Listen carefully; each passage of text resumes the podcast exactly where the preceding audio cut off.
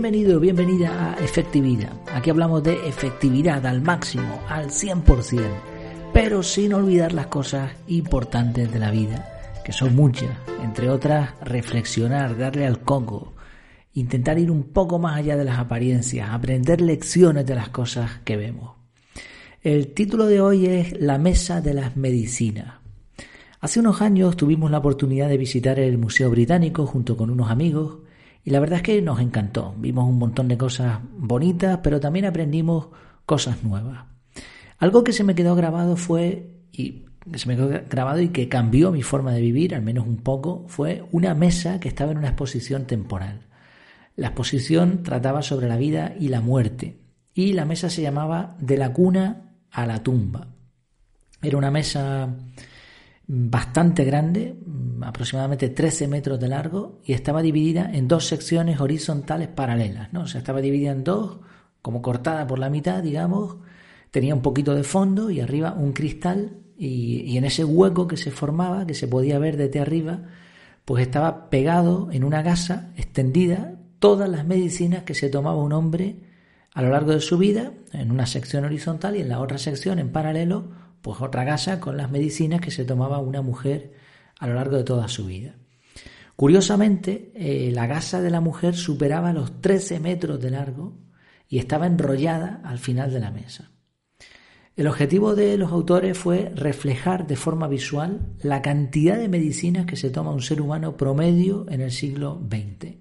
En total tardaron tres años en investigar y realizar su obra. O sea, no fue que se lo inventaran, sino fue una cosa muy bien hecha.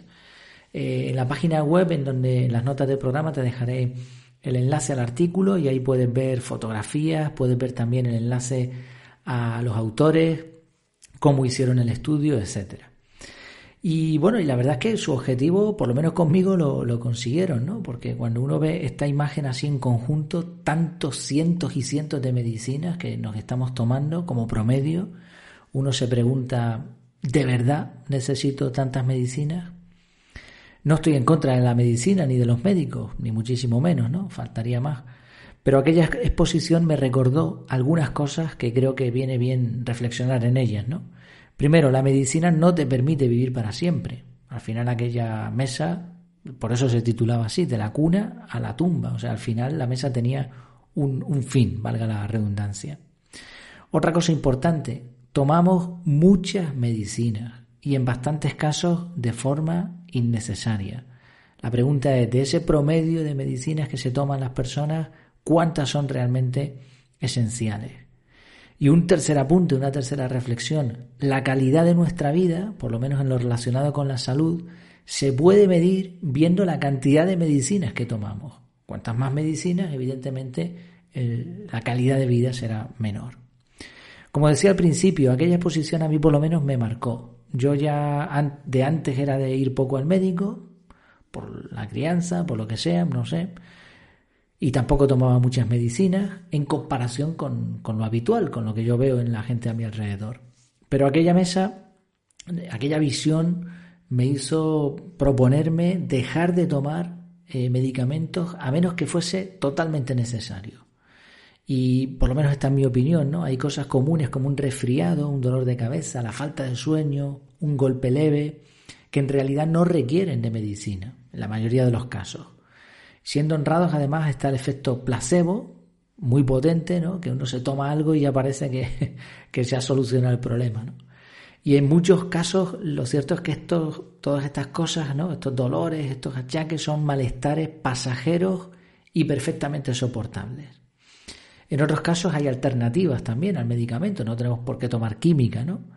Y evidentemente, y esto es algo que aplica en casi todos los casos, la mejor medicina que podemos tomarnos es ser buenas personas, llevar una vida sin estrés y mantener rutinas de alimentación, de descanso, de ejercicio constante, etcétera, etcétera. ¿no? La mezcla de todo esto, junto con evitar tomar medicamentos sin un motivo real, que al final esto nos perjudica, bueno, pues todo esto a largo plazo nos mejoran la vida. Por cierto, y aquí abro un paréntesis, si quieres llevar una vida sin estrés, mm, te recomiendo totalmente que le eches un vistazo al curso de productividad personal CAR. Eh, en muchas ocasiones el estrés se produce porque queremos hacer algo, pero no tenemos el tiempo, o eso por lo menos esa es la conclusión a la que llegamos. Tenemos muchos requerimientos, muchos impactos diariamente por el trabajo, por la familia, por un montón de ámbitos en los que nos movemos, pero nos cuesta organizarlo, organizarnos para atenderlo todo. Y por eso un curso de organización, de productividad personal como este te puede ayudar a, liberarte del estrés, a vaciar tu cabeza de una forma probablemente que te sorprenderá. Así que bueno, ya sabes además que tienes el, descuento por escuchar esto, por ser eh, suscriptor, pues tienes un 20% adicional, aparte de que ya el curso pues está bastante eh, barato. Bueno, pues cerramos paréntesis. Mm, eso fue lo que yo me propuse, ¿no? Dejar de tomar tantas medicinas, pienso que ya no tomaba demasiadas, pero bueno, durante los siguientes años lo he hecho. Han pasado incluso a veces periodos de meses sin tomarme ni una sola medicina. Resultado, ¿qué, es el efecto que yo he comprobado? Pues que en realidad no las necesitaba, eso por un lado, porque, bueno, pues si tienes una gripe y, un resfriado y pues lo pasas, lo vas a pasar igual con medicinas que sin medicina. El tiempo al final va a ser más o menos el mismo. Por lo menos eso es lo que yo he podido ver. Tardas dos, tres días, te recuperas, venga, y, otra vez a la rutina. Y luego también otra cosa que he observado es que cuando al final te tomas la medicina, el efecto de la dosis es bastante más potente, porque el cuerpo no está acostumbrado. Y bueno, figurativamente, en sentido emocional, pues todo esto son pequeñas victorias contra aquella mesa de las medicinas que tanto me impactó. No quiero que nadie se lleve una impresión equivocada, ni soy médico ni, ni lo pretendo, y esto que estoy diciendo no es un consejo, sino una reflexión. Cada caso, cada persona es distinta y hay que ir al médico cuando hay que ir y hay que tomar medicinas cuando hay que tomarlas. Simplemente recordando aquella mesa, si te la has podido imaginar y si la puedes ver en el artículo, pues mejor. La reflexión que yo quiero compartir es y que sirve como un filtro es, ¿de verdad necesito tomar tantas medicinas? Pues espero que te haya sido útil. Y nada, como siempre sabes que me tienes en mi casa, en efectividad.es, donde encontrarás un montón de contenido más sobre efectividad, desarrollo personal, organización y todo este tipo de cosas que nos ayudan al final a vivir mejor. Pues nada, hasta la próxima. Mientras tanto, que te vaya muy bien.